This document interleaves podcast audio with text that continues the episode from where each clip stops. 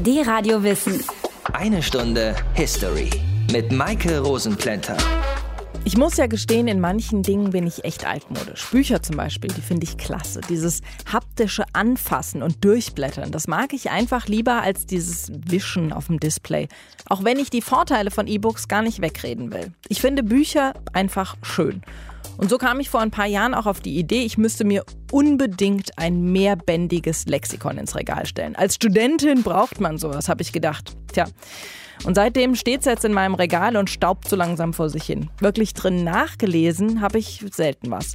Aber bei jedem Umzug packe ich diese 20 Bände brav in eine Kiste und stelle sie in der neuen Wohnung wieder ins Regal. Heute sprechen wir aber über ein Lexikon, was schon viel älter ist als meines, nämlich 265 Jahre. Damals ist der erste Band der, bitte entschuldigt mein Schulfranzösisch, Encyclopédie ou Dictionnaire raisonné des sciences, des arts et des métiers erschienen. Übersetzt Enzyklopädie oder ein durchdachtes Wörterbuch der Wissenschaften, Künste und Handwerke. Und was diese Bücher noch mit uns heute zu tun haben, das schauen wir uns in dieser Sendung mal an. Die Radio Wissen. Eine Stunde History. Mit Büchern im Allgemeinen kenne ich mich aus. Bei der Enzyklopädie von 1751, da brauche ich Hilfe von unserem Bücherwurm, der sich mit dicker Brille und weißem Haar bestimmt schon durch Tausende von Büchern gefressen hat. Dr. Matthias von Hellfeld. Der Mann, der beinahe das Bernsteinzimmer gefunden hat. Matthias, schön, dass du da bist. Der erste Band der Enzyklopädie ist 1751 erschienen. Was für eine Zeit war das denn? Ja, also in Frankreich saß Ludwig XV. auf dem Thron. Der hatte den wunderbaren Beinamen der vielgeliebte. Er hatte eine Mätressenbeziehung mit der berühmten Madame Pompadour, die sich aber nicht nur in den Privatgemächern um den König gekümmert hat, sondern durchaus auch Einfluss auf die Politik genommen hat. Ludwig selber wird beschrieben als wankelmütig, unbeherrscht und er wird vielfach dafür verantwortlich gemacht, dass er den Staat eben marode hinterlassen hat und damit den Nährboden gelegt hat für die französische Revolution, die ja bald beginnen sollte. Er war der Sohn des noch berühmteren Sonnenkönigs, von dem der Satz stand, der Staat bin ich. Also kurz und knapp gesagt, der König war der stramme Vertreter des französischen Absolutismus, er war der Mittelpunkt allen Geschehens und er hatte das alleinige Sagen und er lebte in einem kaum vorstellbaren Saus und Braus in Versailles im Schloss rund 40 Kilometer von Paris. Also nicht so wirklich das richtige Umfeld dafür, eine Enzyklopädie zu veröffentlichen. Nee, eigentlich nicht. Aber es war beim Publikum eine erfolgreiche Veröffentlichung. Diderots Enzyklopädie erleuchtete sozusagen die Eliten Europas. Man kann vielleicht sagen, dass die Enzyklopädie zum Synonym für das wurde, was wir später als das Jahrhundert der Aufklärung bezeichnen. Was Diderot und D'Alembert mit ihrem Kompendium allen Wissens geschaffen haben, das war für viele eben die Grundlage, sich mit der realen Welt wie sie sich ihnen dargestellt hat, auseinanderzusetzen. Man konnte darin etwas lernen über die Natur, über die Philosophie natürlich, aber eben auch über die Arbeitswelt, über die Handwerker, über das Handwerk und die Arbeitsstätten und wie Produktion eigentlich wirklich abgelaufen ist. Mitte des 18. Jahrhunderts, da waren Bildung und die Fähigkeit, lesen zu können, noch nicht so normal wie heute. Wer hat sich damals sowas denn gekauft? Naja, natürlich waren das in erster Linie Intellektuelle, würde man heute sagen, die sich mit dem Wissen ihrer Zeit beschäftigen konnten und wollten. Sie konnten jetzt einen Blick sozusagen über den Rand des eigenen Tellers werfen und sich umfassend bilden. Aber es waren auch Ingenieure, Juristen, Ärzte, Ökonomen, aber auch Manufakturarbeiter und Betreiber, die mehr wissen wollten über den Zusammenhang äh, der damals nach dem Merkantilismus organisierten Wirtschaft. Und die Leser, alle, egal wo sie herkamen, verbanden natürlich die Neugier an wissenschaftlichen Zusammenhängen, aber sie mussten auch noch eine zweite Einstellung teilen, denn diese Enzyklopädie war auch eine Streitschrift gegen die Kultur des Glaubens. Der Glaube wurde ersetzt durch Wissen. Damit betrieb die Enzyklopädie Aufklärung und das natürlich gegen den erbitterten Widerstand der Kräfte des alten Regimes, also des Ancien Regime und gegen das christliche Weltbild und gegen das königliche Gottesgnadentum. Insofern ist es natürlich nicht verwunderlich, dass die Herausgeber sehr viel Ärger mit Zensur und staatlicher Repression hatten. Und wir blättern gleich mal ein bisschen durch diesen ersten Band der Enzyklopädie von 1751 hier bei Eine Stunde History. Also sie ist ja schon so ein bisschen angegelbt, diese erste Ausgabe der Enzyklopädie des Wissens, der Kunst und des Handwerks. Aber viele schöne Bildchen sind drin. Und alles weitere zum ersten Band erzählt euch Armin Himmelrath aus dem History Team. Was soll das sein? Das ist die Enzyklopädie oder ein durchdachtes Wörterbuch der Wissenschaften, Künste und Handwerke. Wir wollen alles, wirklich alles, was die Welt weiß, kurz und knapp zusammenfassen. Das hier ist nur der erste Band mit dem Buchstaben A.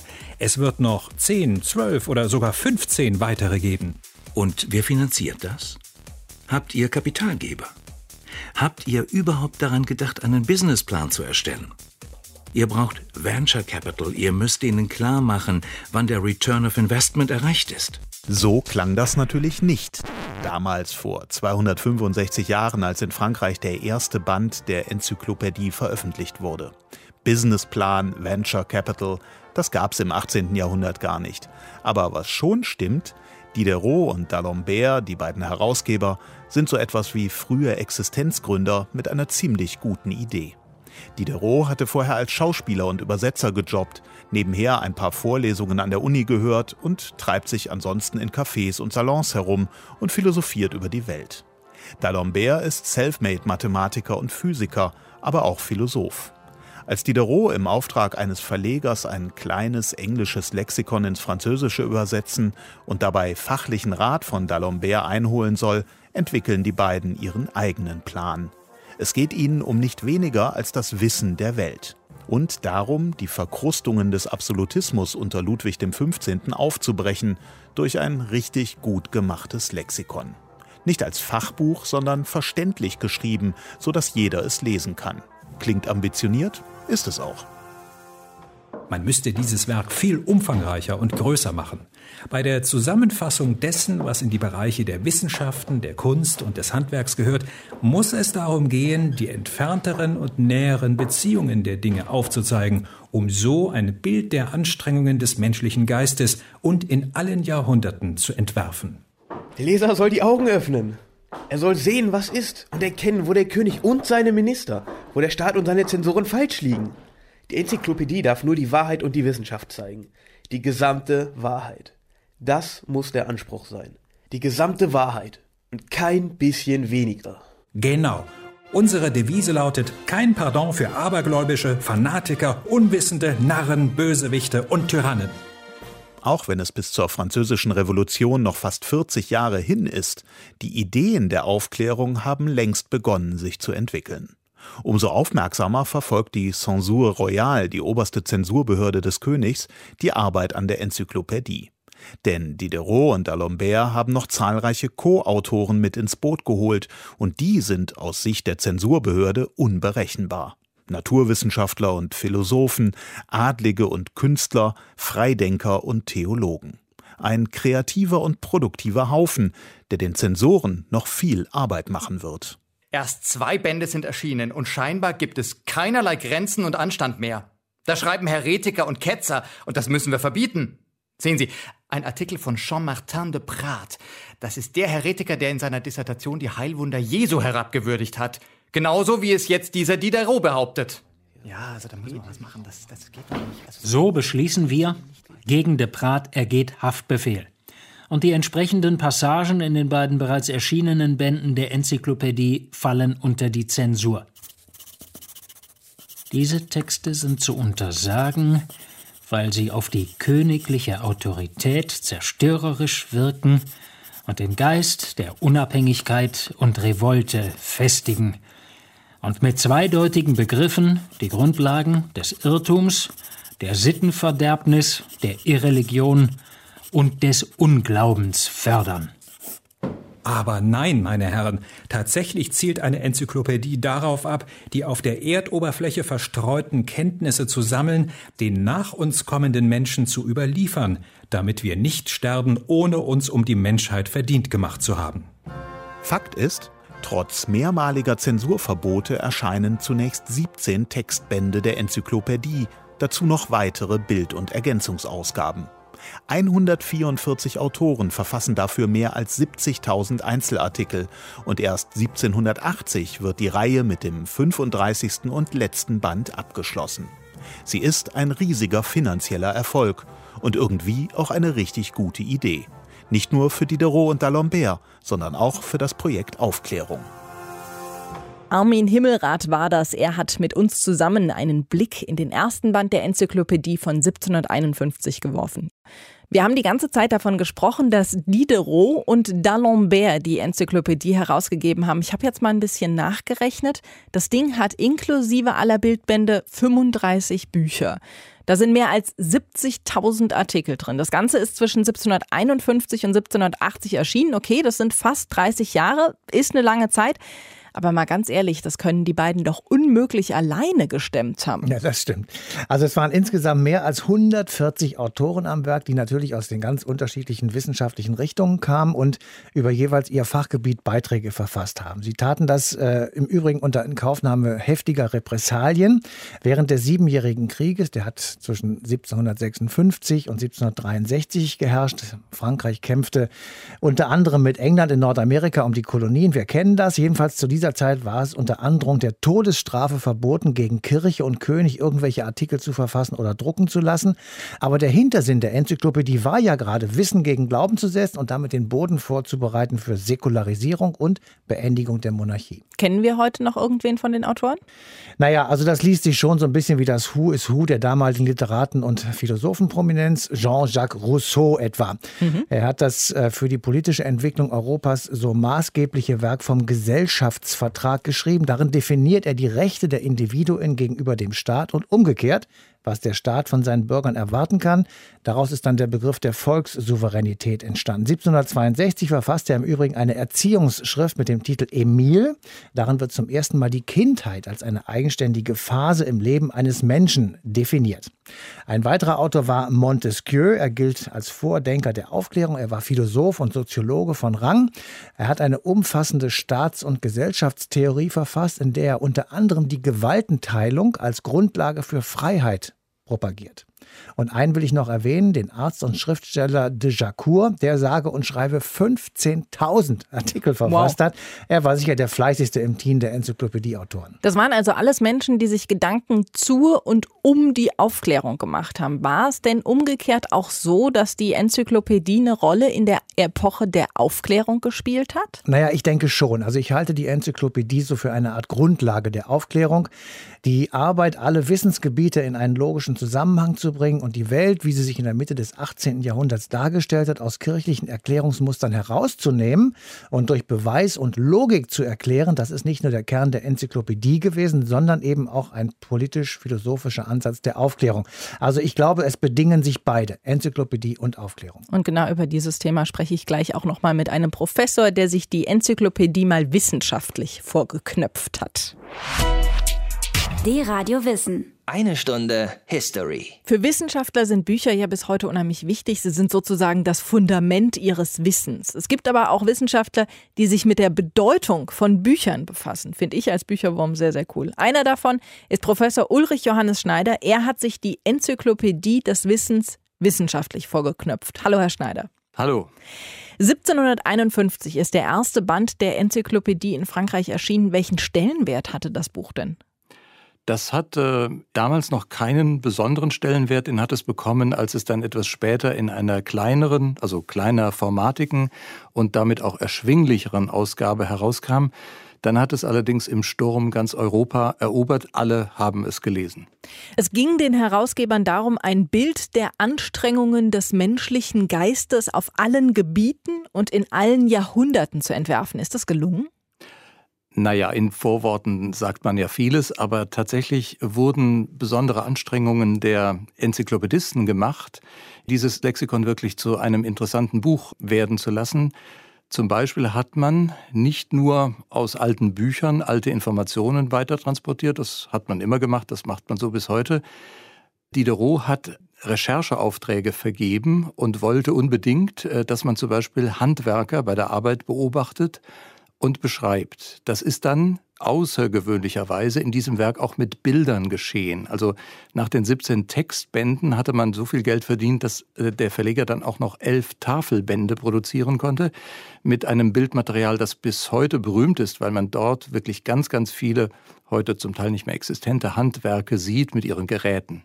Das heißt, es war nicht so wie heute bei uns, dass man äh, in diesem Buch nur Sachen nachschlägt und dann eben neutrale Informationen bekommt, sondern es war noch ein bisschen mehr als das? Ja, man hat sich äh, für die Wissenschaften interessiert und beispielsweise die Luftpumpe abgebildet, ein ganz wichtiges Instrument, um ein Vakuum zu erzeugen und da Experimente zu machen. Man hat eben auch äh, Geräte, wenn man so will, der gewöhnlichen Produktion dargestellt. Ich würde das vergleichen mit der Wikipedia von heute. Wenn die CeBIT in Hannover zu Ende ist, dann sind die neuen Geräte auch ganz schnell in der Wikipedia beschrieben und finden dort ihr interessiertes Publikum. Bei uns kennt man das aber, dass eben neutrale Informationen in den Büchern drinstehen. War das in diesem ersten Band der Enzyklopädie auch schon oder gab es da irgendwie so eine Wertung? Also das mit der neutralen Information ist immer ein Problem oder ein Kampfplatz. Der Critical Point of View bei der Wikipedia ist genauso wenig rein zu haben wie damals bei den Enzyklopädisten in Frankreich, die ja sehr weltlich gesonnen waren und dann durchaus auch Kirchenkritik untergebracht haben. Da gibt es ein berühmtes Beispiel, also in dem Artikel Anthropophage, also Menschenfresserei, gibt es am Ende einen Verweis auf Eucharistie. Das ist sehr böse gewesen, also auf den Gottesdienst, den christlichen, wo die Verwandlung von Christus in Blut und Fleisch dargestellt wird oder auch geglaubt wird. Eine solche polemische Verweisung ist allerdings dann doch die Ausnahme geblieben. Kritisch war das Lexikon damals, die französische Enzyklopädie, vor allem indem man sozusagen zum Selberdenken aufforderte und Dinge darstellte außerhalb des Jargons der Experten. Sie haben jetzt mehrfach Wikipedia mit der Enzyklopädie auf eine Stufe gestellt, will ich mal sagen. Ist Wikipedia die heutige Enzyklopädie? Ja und nein. Also ich denke Enzyklopädien von den Lesern her. Eine Enzyklopädie, das war ja jahrhundertelang ein richtiges Geschäft für Verleger. Diese Bücher gingen sehr gut, auch mit mehr als 30 Bänden hat man die verkauft. Äh, und das lese ich als Anzeichen dafür, dass es doch ein großes Bedürfnis nach solcher orientierender und informierender Literatur gab. Und heute informieren wir uns in der Hauptsache im Internet und am besten dann immer noch bei Wikipedia. So mache ich den Vergleich. Natürlich, damals war mehr Bildung investiert, es waren Intellektuelle, die für das Volk schrieben. Buchkultur ist schon etwas anderes als die Internetkultur. Aber ich denke, die Wissensgesellschaft, die wir heute haben, die fing damals in der Aufklärungszeit an. Aufklärungszeit, welche Bedeutung hatte die Enzyklopädie denn für die Aufklärung? Nun, man hat sehr viele Artikel über Philosophen drin, durchaus auch absichtlich viele Artikel über heidnische Philosophen, also vorchristliche Denker. Man hat äh, keinen besonderen Wert darauf gelegt, äh, die Kirche in einem guten Licht erscheinen zu lassen. Das ist eine Tradition, die ist schon älter und hat in England äh, Vorläufer. Also das war jetzt kein Interesse, die Kirche wirklich zu kritisieren, aber man hat ein Wissen ausgestellt, das eher praktisch und profan war, das weltlich war und nützlich. Professor Ulrich Johannes Schneider hat sich wissenschaftlich mit dem ersten Lexikon der Enzyklopädie beschäftigt. Danke Ihnen für die Information. Bitte sehr. Im Grunde ist so ein Lexikon in Buchform ja schon veraltet, wenn es aus dem Druck raus ist. Und wenn ich mir dann zum Beispiel das Lexikon meines Vaters anschaue, das er aus seinen Jugendtagen noch im Schrank stehen hat, da sind viele Einträge einfach nur noch amüsant, weil so überholt. Und damit will ich jetzt nicht sagen, dass mein Vater alt ist, aber sein Lexikon ist es. Ist ja auch aus dem letzten Jahrhundert. Wie muss das dann sein mit einer Enzyklopädie, die vor 265 Jahren erschienen ist? Diese Frage haben sich auch Annette Selk und Rainer Wieland gestellt und haben vor drei Jahren eine kommentierte und gekürzte Ausgabe der Enzyklopädie veröffentlicht. Sozusagen die Quintessenz von dem, was uns heute noch interessieren sollte. Und genau darüber rede ich jetzt mit Herrn Wieland. Hallo. Hallo. Lexikon heute kennen wir, ist eine Auflistung von A bis Z und zu allen Begriffen gibt es eine neutrale Beschreibung. Das war ja früher anders. Was genau war die Enzyklopädie damals? Ähm, sie wollte natürlich auch ein Lexikon sein. Also sie hatte den Anspruch, alle auf der Erde verstreuten Kenntnisse zu sammeln. Ähm, aber gleichzeitig wollte sie noch viel mehr sein, ähm, denn äh, es, gab das Prinzip, ähm, dass man durch Wissen äh, ja, gebildeter wird und äh, vielleicht auch glücklicher wird und ähm, dass das Wissen auch der Gesellschaft zugänglich gemacht wird. Und das ist der eine Punkt. Auf der anderen Seite wollten die Enzyklopädisten aber auch die Welt und die Gesellschaft verändern. Also die Enzyklopädie war gewissermaßen ja ein Generalangriff auf die Grundfesten des absolutistischen Staates damals. Wissen allen zugänglich machen, hatten denn tatsächlich alle Zugang dazu oder war das nur so einem kleinen elitären Kreis vorbehalten? Es hatten natürlich nicht alle ähm, Zugang dazu. Zum einen gab es immer noch sehr viele, die überhaupt nicht lesen und schreiben konnten. Also das war schon mal eine Barriere. Zum anderen war das natürlich ein sehr teures Unternehmen. Also es äh, wuchs sich ja dann aus auf äh, 28 dicke Foliobände, also größer als DIN A4 und davon waren elf Bände Kupferstiche und das war ein sehr teures Unternehmen. Insgesamt wurden davon so 25.000 Exemplare verkauft, aber ins ganze europäische Ausland, denn alle lasen damals Französisch. Äh, und deswegen war die Wirkung, obwohl es doch so wenig äh, Exemplare waren, sehr groß, weil äh, alle, auf die es ankam, eben adelige Bürger, die waren sehr neugierig auf dieses Projekt und haben das auch begierig gelesen und verschlungen. Sie haben in Ihrer Ausgabe das zusammengefasst, was für uns heute noch wichtig ist oder sein sollte. Aber was ist das? Ich meine, die Enzyklopädie ist 265 Jahre alt. Ja, es sind natürlich nicht die Artikel, die quasi das Wissen der damaligen Zeit äh, zusammenfassen, sondern es sind vor allem schon diese polemischen, ironischen ähm, Artikel, die einfach die Aufklärung propagieren. Also Diderot hat mal in einem Brief an Voltaire geschrieben, unsere Devise lautet kein Pardon für abergläubische Fanatiker, unwissende Narren, Bösewichter und Tyrannen. Und ich hoffe, Sie werden es auch auf jeder Seite unseres Buches spüren. Äh, und das sind wirklich polemische Artikel, die äh, so die Grundlagen auch unseres modernen Staates und unserer Demokratie gelegt haben, also die für Meinungsfreiheit, für Pressefreiheit eintreten, gegen Willkür und gegen Zensur und äh, ja, so ein, ein Feuer auch hier verursachen, das uns immer noch interessiert. Und dann muss man noch dazu sagen, es waren eben auch Schriftsteller, die da geschrieben haben, die sehr literarisch äh, waren. Und im Gegensatz zur deutschen Aufklärung, die da immer so ein bisschen ja betulich daherkommt äh, und äh, mit dem erhobenen Zeigefinger, äh, sind das zum Großteil wirklich wunderbare Essays, die heute noch so aktuell geblieben sind, wie sie damals waren. Das war ja eine ganz schöne Mammutaufgabe, die sich die beiden Herausgeber Diderot und D'Alembert da aufgebürdet haben. Warum haben die das gemacht? Ja, man muss dazu sagen, ursprünglich sollte das Ganze nur äh, die Übersetzung eines zweibändigen Lexikons aus dem Englischen ins Französische äh, sein. Und dafür wurden die beiden eigentlich engagiert. Äh, aber Diderot hat sofort begriffen, was das für ein, eine große Chance für ihn war. Er war ja damals ein ganz Unbekannter, 25 Jahre alt, war Übersetzer, Freigeist, ohne festes Einkommen. Und er hat das als Chance ergriffen und als Plattform, hier wirklich seine Ideen kundzutun und einem großen Publikum bekannt zu machen. Rainer Wieland war das. Er hat uns erklärt, warum Teile der Enzyklopädie von vor 265 Jahren noch heute für uns gelten. Danke Ihnen dafür. Gern geschehen.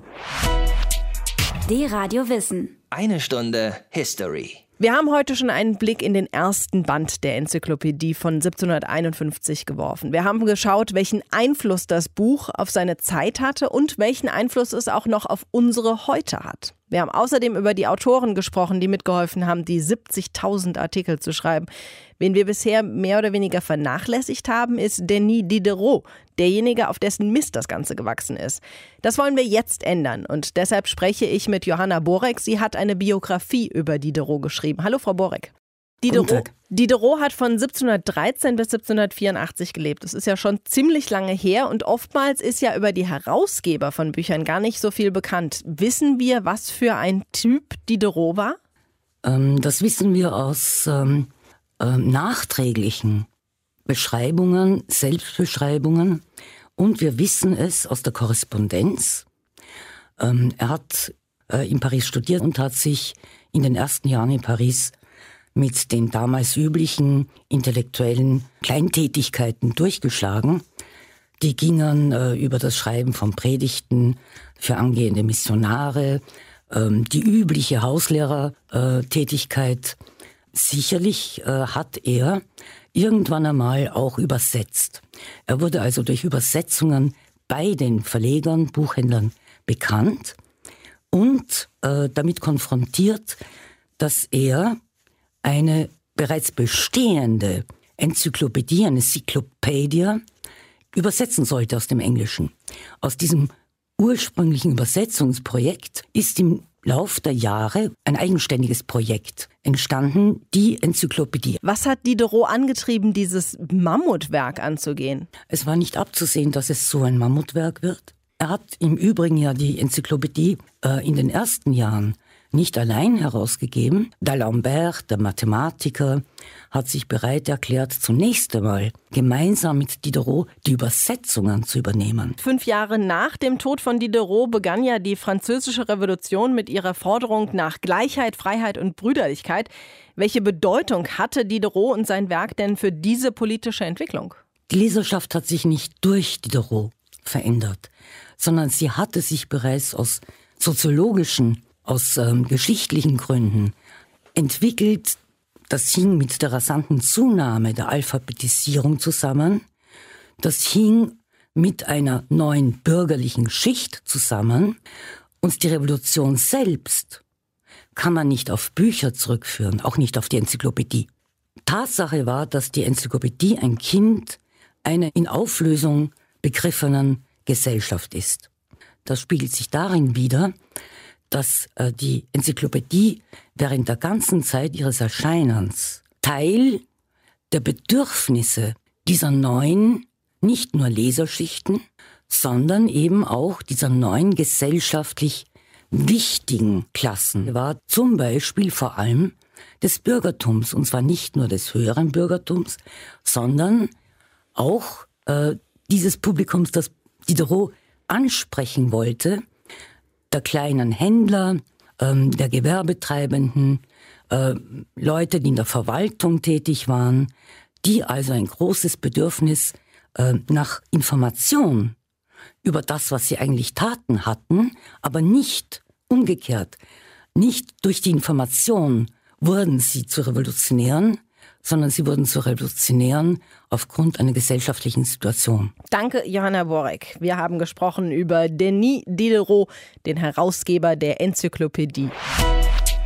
Die Radio Wissen. Eine Stunde History. Ein letztes Mal für heute begeben wir uns in den halbdunklen Lesesaal der Bibliothek, tauchen hinab in die Welt der Bücher, blättern uns die Finger wund und bekommen bei all dem Hilfe von unserem Bücherflüsterer, dem Protagonisten unserer Geschichten, der Titelfigur unseres Epos. Dr. Matthias von Hellfeld. Der Mann, der beinahe das Bernsteinzimmer gefunden hat. Unser Thema heute war die Enzyklopädie des Wissens und natürlich auch die Zeit, in der sie erschienen ist, nämlich 1751 und die Jahre danach, die Epoche der Aufklärung. Das Ganze ist und bleibt mehr als 250 Jahre her. Hat diese Epoche denn noch irgendeine Bedeutung für uns heute hier in Europa? Ja, ich glaube schon. Und zwar sowohl in West- wie auch in Osteuropa.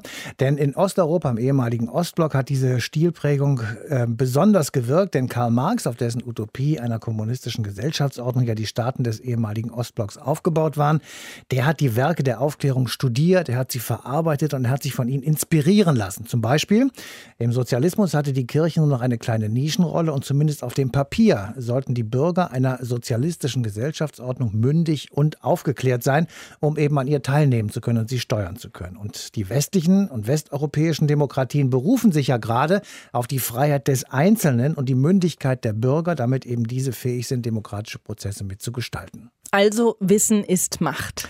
Absolut. Mein Lieblingsspruch. Wissen ist Macht. Die Menschen sollen durch Anhäufung von Wissen und einer von Vernunft gesteuerten Bildung zu eigenständigem Denken fähig werden. Und damit sind sie natürlich gleichzeitig auch mündig. Aber Glauben oder religiöse Schwärmereien haben in diesem Weltbild natürlich keinen Platz, genauso wenig wie die Unterdrückung durch absolutistische Herrscher oder undemokratische Strukturen. Aber die Sache hat natürlich einen Haken. Und zwar welchen? Wenn nämlich der Mensch durch Bildung und Wissen dann endlich mündig geworden ist, dann hat er natürlich auch einen Anspruch auf Teilhabe an den politischen Entscheidungen einer Gesellschaft. Und das ist ja der Gedanke von Jean-Jacques Rousseau, den haben wir ja schon mal erwähnt. Idealtypisch bei Rousseau und auch bei uns ist der Mensch so umfassend gebildet, dass er sich einem durch freie Willensbildung entstandenen Gesellschaftsvertrag unterwirft, ohne dass er dabei seine persönlichen Freiheiten aufgeben muss. Dieser ideale Gemeinschaftswille, Volonté Générale hat er den genannt, den Rousseau ja proklamiert hat, der ist dann in der Lage, eine freie Gesellschaft ohne Benachteiligung oder ohne Unterdrückung zu organisieren. Wie gesagt, idealerweise. Na, die Realität sieht ja leider häufig anders aus. Aber um bei der Realität zu bleiben, Bernsteinzimmer. Erzähl. Also, ich habe an meinem Schreibtisch gesessen, das habe ich ja jetzt schon mehrfach gesagt und wollte eigentlich gerade loslegen und jetzt will Matthias, es, es, tut mir total leid. Ich, ich bin heute noch verabredet und ich muss jetzt echt dringend weg. Nächste Woche? Ich werde hier gemobbt. Dann aber wirklich, und dann geht es hier bei einer Stunde History auch um die Ermordung der russisch-amerikanischen Journalistin Anna Politkovskaya, die vor zehn Jahren in Moskau im Treppenhaus vor ihrer Wohnung erschossen wurde. Euch bis dahin eine schöne Woche. Die Radio Wissen, eine Stunde History. Jeden Sonntag von 19 bis 20 Uhr. Mehr auf dradiowissen.de